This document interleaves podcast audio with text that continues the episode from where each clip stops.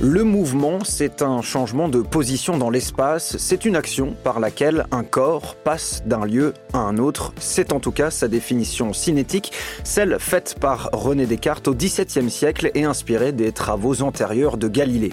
Cependant, et sans vouloir faire offense à notre physicien philosophe national et à son comparse italien, cette caractérisation semble aujourd'hui un peu trop mécaniste, surtout appliquée au domaine des entreprises. En effet, en 2022, à l'heure où firmes, marques et sociétés innovent et se renouvellent en pensant à demain, difficile de ne pas sortir de la loi de l'inertie et de ne pas voir le mouvement comme un terme protéiforme, relation aux consommateurs, évolution des modes de consommation, importance des facteurs écologiques, sociétaux et émotionnels, prise en compte du futur, les marques bougent et exercent une force, un mouvement qui crée une friction dans l'air du temps, celui d'aujourd'hui et de demain.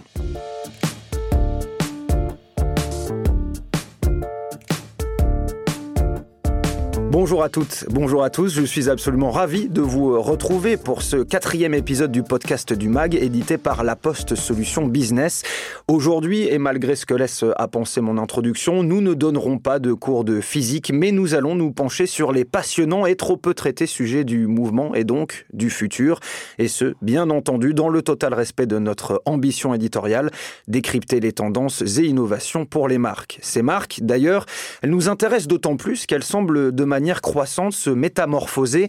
Désormais, elles fédèrent, militent, bousculent, agitent et dépassent leurs fonctions jusqu'à devenir des repères et même de véritables inspirations pour les consommateurs. Alors une marque est-elle dans son rôle quand elle embarque ses clients dans ses combats? Que penser d'une marque militante? Quel est le rôle des marques dans la construction d'un futur vertueux? Une marque qui ne bouge pas est-elle forcément condamnée à mourir? Je m'appelle César Monterol, je suis journaliste et pour répondre à toutes ces questions, j'ai l'honneur et surtout le soulagement de recevoir aujourd'hui Mathieu Baudin. Mathieu, bonjour. Bonjour. Comment allez-vous? Tout à fait très bien. eh bien écoutez,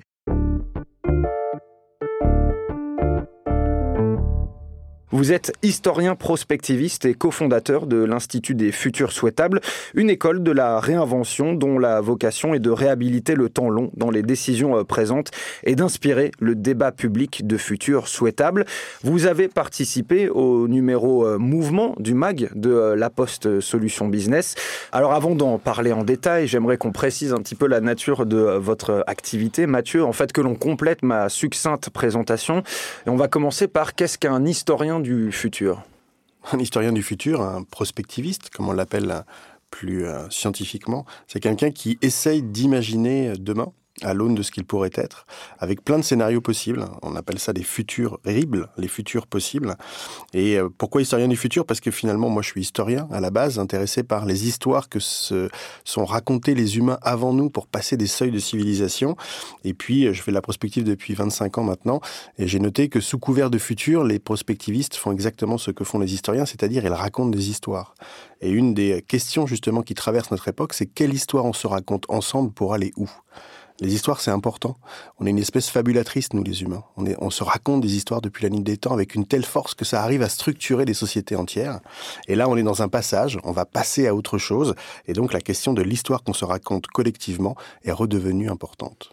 Et c'est euh, cette matière, justement, que, si je peux me permettre cette expression, que vous euh, transmettez à vos élèves de l'Institut des futurs souhaitables? Alors l'Institut des futurs souhaitables, c'est plusieurs choses. C'est d'abord et avant tout un lieu d'asile pour réinventeurs de monde. Quand vous êtes en train d'essayer d'imaginer euh, des choses différentes, il y a plusieurs oppositions qui vous sont euh, qui vous sont allouées. La première, c'est qu'on vous, vous, ridiculise, généralement. On trouve que vous êtes un peu hérétique. Ensuite, vous devenez dangereux. Et c'est un bon signe. Ça veut dire que l'idée avance. Et après, ça devient évident, une fois que c'est installé. Eh bien, l'Institut des futurs souhaitables, c'est un lieu d'asile pour toutes celles et ceux qui, euh, prenant leurs rêves au sérieux, ont décidé d'en faire une stratégie. C'est ceux que vous appelez les utopistes d'autrefois, euh, qui sont aujourd'hui les innovateurs. J'ai regardé euh, une de vos conférences euh, TEDx, je crois que c'était en 2012, et vous parliez justement de cette confrérie de conspirateurs positifs, de rêveurs de, de, possibles. C'est ceux-là dont vous parlez quand vous parlez justement de ces, de ces personnes autrefois considérées comme folles, devenues en fait tout simplement des innovateurs. Alors je pense qu'ils ont toujours été des innovateurs, c'est le regard sur le monde qui a évolué. Eux n'ont pas tellement changé. Conspirare, ça veut dire respirer avec en latin, autant que fomenter. Je pense que c'est exactement ce qui nous manque en ce moment, c'est un souffle, un nouveau souffle pour aller vers un nouvel horizon. Et donc ces conspiratrices et ces conspirateurs positifs, en fait, c'est des gens qui depuis très longtemps, à l'opposition, ce n'est pas possible ou il est urgent d'attendre, se disent OK, on s'en occupe. Il y a de plus en plus de gens qui s'occupent de plus en plus de choses pour essayer de réaliser ici et maintenant le monde dans lequel ils aimeraient vivre. Et justement, euh, ça rejoint un petit peu la deuxième question que j'avais, où euh, c'est un petit peu la sinistrose en ce moment. En tout cas, moi j'ai cette impression. On parle beaucoup d'une époque euh, sinistre, de fin de civilisation, du c'était mieux avant, notamment dans le, dans le discours politique. Et justement, face à cette sinistrose, quelle est pour vous la recette pour continuer à percevoir l'avenir de manière positive? Alors la sinistrose, ça fait un petit temps quand même euh, qu'elle euh, englue notre présent. Je, je, vois à peu près l'âge des, des, gens qui sont autour de nous. On est quand même des enfants des trente rugueuses, nous. Hein. Euh, les, les, glorieuses, on en a entendu ah, parler par nos pas parents. du tout cette expression. Ben, c'est celle qui vient après hein, et qui est là depuis 40 ans. Donc ça fait bien longtemps qu'on nous dit que demain est un demain effrité par rapport à un présent qui est en fait un passé dépassé. Donc Renaud, il chantait déjà C'est la crise quand on était jeune. Il fait son comeback, il chante encore C'est la crise. Ça, ça veut bien dire que c'est pas une crise de 40 ans, quelque chose de bien plus profond, c'est une métamorphose pour aller vers un autre chose. Et donc, euh, avoir une vision optimiste, c'est se ressentir comme étant dans une grande aventure plutôt que dans une grande érosion. On est en train de passer à autre chose, qu'on le veuille ou non d'ailleurs. Et donc on a le choix de l'énergie pour traverser l'époque. Euh, le pessimisme, la colère sont des énergies, mais à la, à la lecture de moi de, de ce que j'ai vu dans l'histoire des communautés d'humains qui ont essayé de passer à autre chose, c'est une énergie qui tient pas dans le temps. À un moment donné, euh, les, les conspiratrices et les conspirateurs positifs elles ont eu besoin de se poser pour savoir où ils voulaient aller ensemble. Un exemple, euh, du temps de la résistance euh, à l'envahisseur pendant la Seconde Guerre mondiale, les résistantes et les résistants ont eu besoin d'écrire Les Jours Heureux, ce programme de la résistance qu'ils avaient euh, imaginé pour l'après, sous le joug allemand. Ils ont eu besoin de se dire où ils voulaient aller, pourquoi ils faisaient tout ça et pas seulement contre qui. Ben c'est ça aussi, d'essayer de choisir un petit peu cette voie utopique, cette voie d'horizon, cette voie optimiste. Tout ça est une affaire d'énergie pour traverser une époque qui, de toute façon, est pleine de tumulte.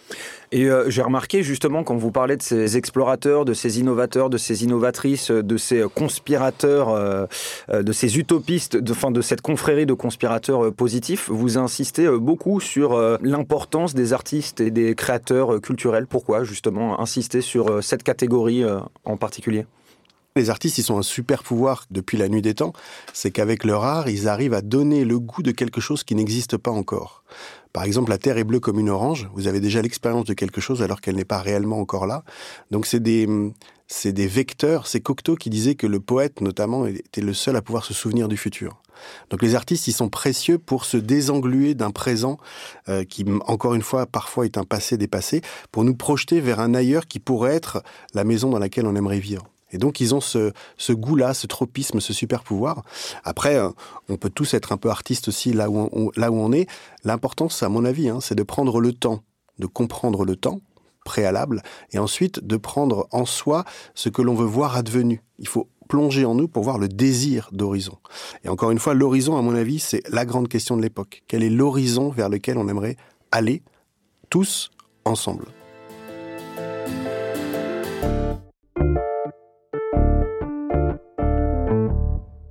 Alors, outre le secteur culturel, outre euh, ces euh, innovateurs, ces innovatrices, euh, ces conspirateurs positifs, il y a, vous le savez, dans ce podcast, on parle beaucoup des marques et des entreprises. Et du coup, dans ce, dans ce sujet-là, et c'est pour ça qu'on est là aujourd'hui, c'est pour parler, entre guillemets, pour faire écho aussi au MAG, donc consacré au mouvement. Et ces mouvements, justement, ils sont physiques, ils sont idéologiques, ils sont citoyens, ils sont politiques et sociaux. Et c'est d'ailleurs, et c'est cette notion sociétale hein, qui m'intéresse, au regard des crises que nous avons traversées, que nous traversons encore, euh, je ne vais pas les citer, vous en avez euh, cité euh, quelques-unes, il n'y a plus aucun doute hein, sur la nécessité de se mettre en mouvement et de changer de paradigme. Vous le disiez très bien au début de ce podcast, un besoin qui bien sûr concerne les marques. Selon vous, comment ces marques justement peuvent-elles accompagner ces changements, mouvements? Je sais que vous n'êtes pas un spécialiste sur les marques, mais quel est votre regard sur, sur ce domaine-là en particulier?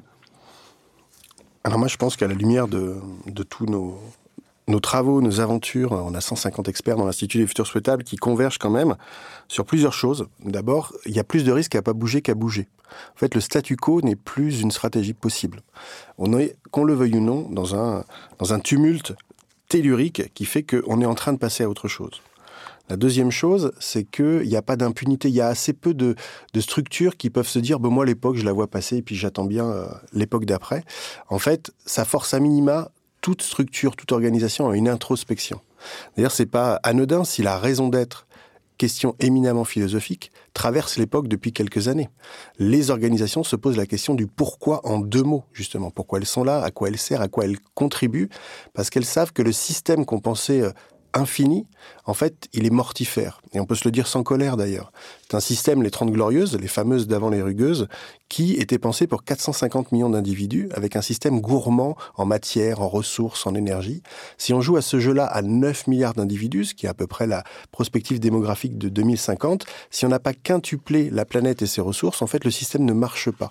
Et donc on peut se le dire sans colère, sans ostraciser les boomers, on peut se dire que ce système d'exploitation n'a plus lieu d'être dans le monde dans lequel on est entré. Donc, puisqu'on a dit ça, qu'est-ce qu'on fait? Mais On passe à autre chose. Et passer à autre chose, ça concerne vous, moi, votre famille, votre périmètre politique, mais bien évidemment les entreprises qui sont au cœur de l'époque.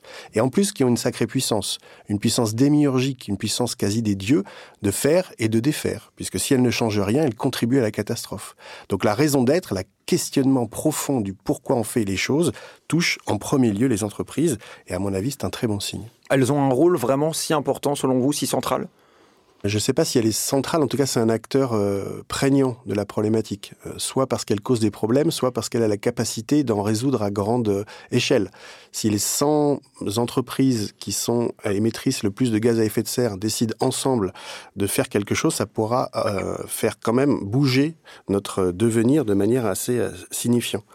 Après, l'entreprise, moi je me pose la question, qu'est-ce qu'elle faisait avant de se poser la question de la raison d'être? À mon avis, elle continuait un habitus, une habitude qu'elle avait prise sans questionner sa propre réalité. Une habitude certainement qui est née euh, avec la modernité au milieu du 19e siècle, avec une idée euh, extractiviste, productiviste. Elle prenait les ressources sans forcément euh, avoir d'idées sur les conséquences de, de cet acte-là. Prendre conscience de la finitude de notre monde, ça requestionne profondément l'activité même des entreprises. C'est pour ça qu'elles ont toutes à gagner à se poser la question de qu'est-ce qu'elles vont, à quoi elles vont participer dans cette grande métamorphose qu'on pourrait euh, nommer comme ça la période dans laquelle on vit. Justement, elles suivent le mouvement, puisqu'en fait, c'est le monde qui est, tout, qui est en train de changer, donc elles ne peuvent pas rester statiques. Mais dans ce mouvement de changement qu'elles accompagnent, est-ce qu'elles peuvent euh, créer, justement, fédérer encore plus, prendre un peu plus de l'avance sur ce mouvement, justement, qu'elles sont obligées d'accompagner? Alors déjà, elles peuvent incuber les expérimentations qui pourraient préfigurer d'un monde différent. Euh, si, elles, si elles en sont pas mm. les leaders, c'est pas grave. Elles peuvent aussi donner les moyens à celles et ceux à l'intérieur des entreprises qui ont envie de faire différemment. Et elles en ont les moyens pour le coup. Ah, c'est sûr qu'elles ont les moyens de faire a priori ce qu'elles veulent. Euh, donc euh, prendre un moment pour créer des Fab Labs, pour créer des lieux de discussion, pour créer, pour créer des, des, zones de prototypage de solutions, elles en ont absolument les moyens. Elles seraient bien inspirées d'en faire d'ailleurs parce que c'est peut-être une partie de la solution à venir. Moi, je pense, puisqu'on parlait des utopistes, que la folie a changé de camp. Les folles et les fous, c'est ceux qui pensent, à mon avis, que le monde peut continuer comme ça sans rien changer. Donc, il y a quelque chose de l'ordre du mouvement, et donc elles peuvent accompagner ce mouvement en incubant des zones d'expérimentation. Et si elles ne le font pas, elles prennent un autre risque, c'est de ne plus avoir de talent pour euh, soutenir un système mortifère. Vous voyez bien la grande démission qui est en train de se passer aux mmh. États-Unis. Depuis 2020, 48 millions d'Américains ont décidé de quitter leur job, donc 40% n'avaient pas de job euh, à pourvoir. Donc c'est bien une crise de sens, c'est bien un moment de saturation qui fait que des gens prennent le premier pas pour partir d'une situation aliénante. Donc si elles ne changent pas, non seulement c'est pas sûr qu'elles survivent à l'époque qui arrive, mais en plus elles n'auront pas d'alimentation de talent euh, à pourvoir pour tous les DRH aussi gentils soient-ils. quand on parle de, monde qui change, de monde qui, qui évolue, il y a indéniablement un aspect générationnel. Je vais parler de la génération Z, par exemple, donc née à partir de 1995 et qui représente 11,6 millions de personnes, c'est 17% de la population française. Et ces citoyens et citoyennes ont une autre approche de la vie, une approche assez différente par rapport aux générations précédentes. Vous le disiez tout à l'heure. donc, notamment avec le découpage de la vie professionnelle et de la vie personnelle qui n'est pas le même. Euh, ils cherchent un travail qui a plus de sens pour eux. C'est quoi votre euh, regard sur euh, cette génération euh, Z, justement? Je sais que vous n'allez pas aimer le terme. Ah ouais, déjà on pourrait changer la génération Z, je trouve qu'elle est un peu teintée en ce moment. Euh, moi je propose la génération K, puisqu'on est libre de penser ce qu'on veut. Euh, génération K pour Katney Everdeen, l'héroïne d'Hunger Game qui ne se satisfaisait pas du système, elle a voulu le, démonter. Euh, c'est la Greta Thunberg qui fait la grève de la faim FIN. C'est euh, tous ces, euh, ces étudiantes et ces étudiants des grandes écoles qui préviennent nous n'irons pas dans vos structures si vous hypothéquez notre avenir. Les diplômés de 2022 sont aujourd'hui réunis une dernière fois après trois ou quatre années à AgroParisTech. Et nous sommes plusieurs à ne pas vouloir faire mine d'être fiers et méritantes d'obtenir ce diplôme à l'issue d'une formation qui pousse globalement à participer aux ravages sociaux et écologiques en cours. Ces jobs sont destructeurs. Et les choisir, c'est nuire. Nous refusons de servir ce système et nous avons décidé de chercher d'autres voies, de construire nos propres chemins.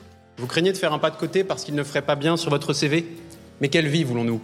Un burn-out à 40 ans? Ne perdons pas notre temps. Et surtout, ne laissons pas filer cette énergie qui bout quelque part en nous.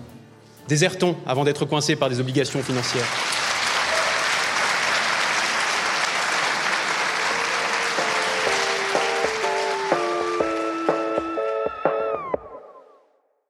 C'est une génération combattante. C'est une génération assez excellente puisqu'elle fait la crise de la quarantaine à 20 ans.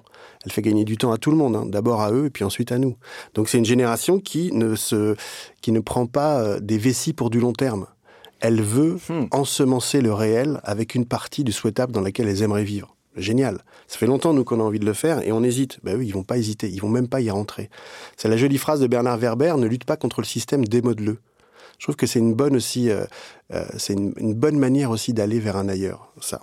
Donc bien, merci d'être là, la génération K, et, euh, et surtout, ça touche pas que la génération K. Regardez le niveau de burn-out à l'intérieur des, des, des, des structures la boussole qui nous manque, ça touche toutes celles et ceux qui réfléchissent à, à plus loin. Est-ce que vous avez des exemples euh, significatifs de, euh, de, de, des mouvements euh, vertueux initiés euh, par cette génération K pour le futur, justement?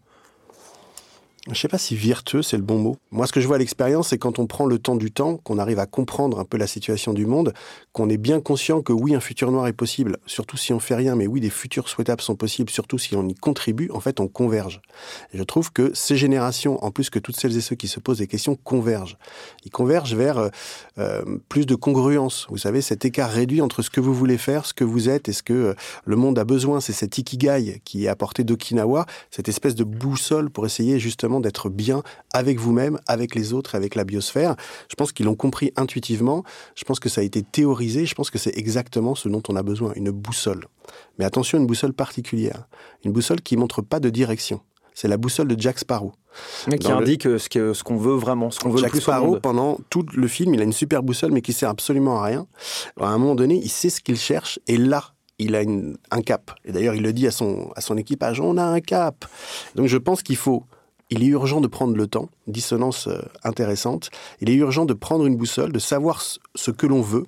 C'est, vous savez, la belle phrase de Sénèque, nul vent favorable pour celui qui ne sait où il va. Eh bien voilà, on a une boussole, on a un horizon, et on a plein de caps pour y aller, et tout le monde se met en chemin, les générations K, autant que les euh, hockey boomers qui ont envie de laisser autre chose à l'avenir. Et euh, justement, rapporter au monde des entreprises, cette génération K, quels sont leurs leviers de changement, justement dans ce monde des marques, dans ce monde des entreprises, puisque c'est elle aujourd'hui qui a investi euh, le milieu euh, professionnel, et avec donc euh, une, une, éthique, ou en tout cas un état d'esprit qui est très radicalement différent des générations précédentes. Rapporter au monde des entreprises, qu'est-ce que ça change? Qu'est-ce qu'elle change, cette génération?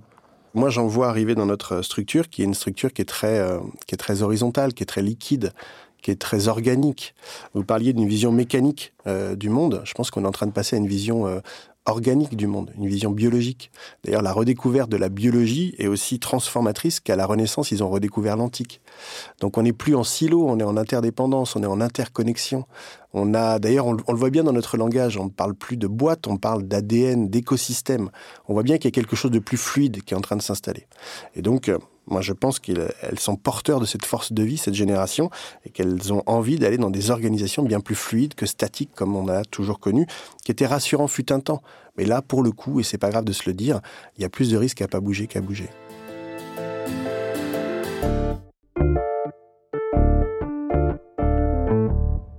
On parle de mouvement, on parle de futur souhaitable, on parle de monde de demain. Alors j'ai vu dans une interview euh, sur euh, Internet, une interview de vous, vous dites qu'un futur souhaitable, c'est qu'en 2029, l'éducation nationale en France ait accepté de faire une innovation, mettre des cours de futur à côté des cours d'histoire, donc afin de donner euh, le sentiment aux enfants que demain dépend de ce qu'ils vont faire. Est-ce que vous pouvez nous expliquer un peu plus en détail?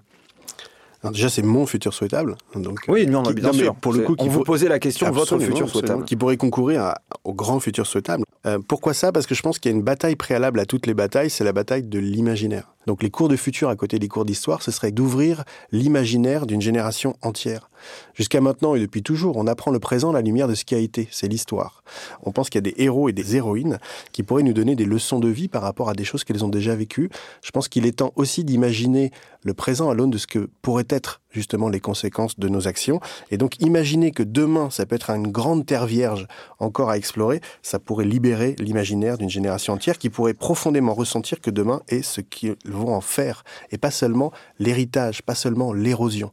Et je pense que là, il y a une grande bataille à mener, pas seulement dans les médias, mais aussi dans les entreprises.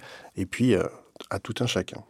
Alors vous disiez juste, euh, c'est mon futur souhaitable. Et est-ce que justement il y a une contradiction entre votre futur souhaitable et un futur souhaitable que vous trouveriez, on va dire, raisonnable, qui serait peut-être opposé, on va dire, au vôtre?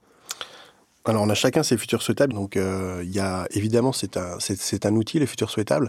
Par contre la bonne nouvelle c'est que ça fait 25 ans moi que je travaille avec plein de gens différents sur des continents différents, et donc quand on prend le temps du temps quand on est lucide, et la lucidité, c'est pas un synonyme de fatalité, hein, ça vient de luxe, la lumière. Quand on voit en soi une partie des choses que l'on veut voir advenues, eh bien, on converge.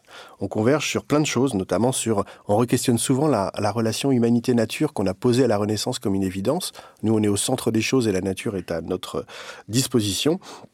Eh bien, quelles que soient les envies de faire différemment, on converge vers justement se replacer autrement qu'au centre de toute chose avec la nature comme euh, objet. Donc, c'est un truc de l'ordre du post-partisan. C'est ça la, méthode pour vous, justement, dans la construction d'un futur souhaitable? Prendre une, recette? Ouais, prendre le temps du temps, ça me paraît être la clé. Il est urgent de prendre le temps même. Parce que c'est la question que j'allais vous poser, euh, c'est euh, comment on fait? C'est toujours un petit peu pareil. Quand on a par exemple des interviews politiques à la télévision, il y a, il y a toujours une dénonciation de ça c'est pas bien, ça c'est pas bien, il faudrait changer ça, il faudrait changer ça. Puis il y a toujours la question très journalistique du bah oui mais vous êtes bien gentil, mais comment on fait ça? Et pour vous c'est ça la méthode, c'est le temps long notamment? C'est de réhabiliter le temps long dans les décisions présentes. C'est le, but de la prospective depuis les années 50, hein, depuis, depuis le moment où euh, on a eu une obligation de résilier face à une catastrophe qu'on avait savamment causée, qui était la Seconde Guerre mondiale, à un moment où il y avait de la disruption mécanique en plus, donc des potentialités énormes. Ils se sont posé la question de qu'est-ce qu'on va faire de tout ça je pense qu'il est temps de se reposer la question qu'est-ce qu'on va faire de tout ça? Et puis prendre le temps me paraît être une arme de, construction massive. C'est-à-dire que face à la célérité du monde, qui nous euh, prend le court terme comme un horizon de temps, alors qu'on n'a jamais eu un court terme comme horizon de temps dans nos, dans, dans nos vies euh, avant, c'est quelque chose de très neuf. Prendre le temps du temps est une forme de résistance. Une fois qu'on a fait ça, on voit ce que l'on veut voir advenu. Donc on, trouve en nous une partie des désirs que l'on veut. Et désir, étymologiquement, c'est l'inverse de la sidération. La sidération, c'est peut-être ce qui tétanise l'époque actuellement. Et une fois qu'on a posé cet horizon, on en parle, et on voit qu'on converge. C'est ça qui est étonnant. C'est post-partisan, ça. C'est pas un truc de droite, de gauche, de vieux, d'ancien, de, euh, de, sud-américains ou, de, béninois. Il y a quelque chose de l'ordre du post-partisan qui fait que on converge vers les caps stratégiques, vers l'horizon commun. Moi, je pense que changer de regard sur le monde, c'est déjà du concret. Euh, et ça change déjà le monde. Donc il y a un préalable à se poser pour changer ce regard-là. C'est étonnant, mais c'est comme ça qu'on a basculé dans des nouveaux horizons. Un exemple, même deux exemples. Victor Schulcher, en 1848, il veut abolir l'esclavage. D'accord Tout le monde lui dit, si on abolit l'esclavage, notre économie tombe. Il avait raison. Et donc, qu'est-ce qu'il a dit? Il ben, faut changer d'économie. Et donc, il a eu cette volonté, justement, de changer de regard pour imaginer quelque chose de différent, et on est rentré dans un autre monde.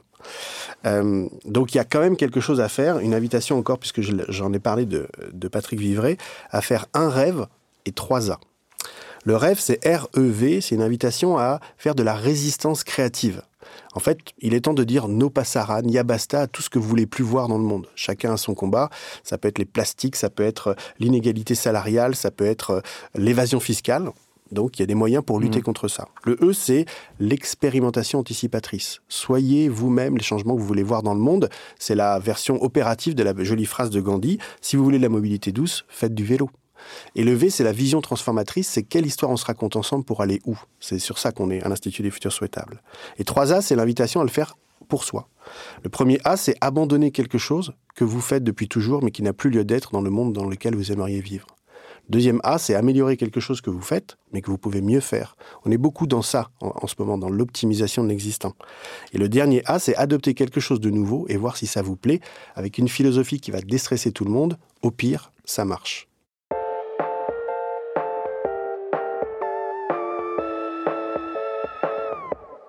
Merci beaucoup, hein, Mathieu Baudin. Moi, je pourrais discuter de ça pendant des heures euh, avec vous. Malheureusement, le temps nous est compté. En guise de conclusion, pour faire un petit peu écho à l'épisode précédent, donc qui était avec euh, Nicolas Gem, est-ce que vous avez un message que vous voudriez euh, adresser aux entreprises pour le futur, pour un futur souhaitable des entreprises notamment?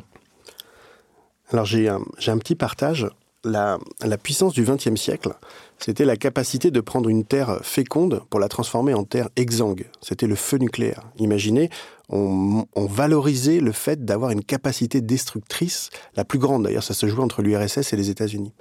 Moi j'augure qu'au XXIe siècle, on célébrera l'exacte puissance inverse, la capacité de prendre une terre exsangue, notamment nos aliénations, notre immaturité, et de la reféconder, de la régénérer, vous l'appelez comme vous voulez, mais la capacité de remettre de la vie partout sera célébrée à l'échelle d'un individu, d'une entreprise, d'un continent. Et donc, moi, en tant qu'historien, j'ai vu qu'à la Renaissance, il y a un moment clé où les Médicis ont rencontré les Raphaël. Je pense qu'on est à ce moment-là de notre histoire commune de l'humanité. Les Médicis ne sont pas encore avérés. Il y a encore une place pour ça, une place pour incuber la nouvelle Renaissance dans laquelle on est entré. Merci beaucoup encore Mathieu Baudin d'avoir été avec nous. Pour les auditeurs et auditrices qui euh, voudraient encore plus approfondir le sujet, vous êtes dans le dernier numéro du MAG, consacré donc euh, au mouvement et dans lequel, en plus d'une interview, vous signez un très bel édito. J'invite tous nos auditeurs et auditrices à aller euh, le consulter en ligne. Ça se passe sur lemag.laposte.fr. Il y a plein d'autres articles et interviews passionnants sur cette thématique à retrouver. On peut également vous retrouver, vous, Mathieu Baudin, dans votre podcast qui s'appelle Dites à l'avenir que nous arrivons. Je vous souhaite une bonne lecture et on se retrouve très vite pour un nouvel épisode de ce podcast. À très bientôt.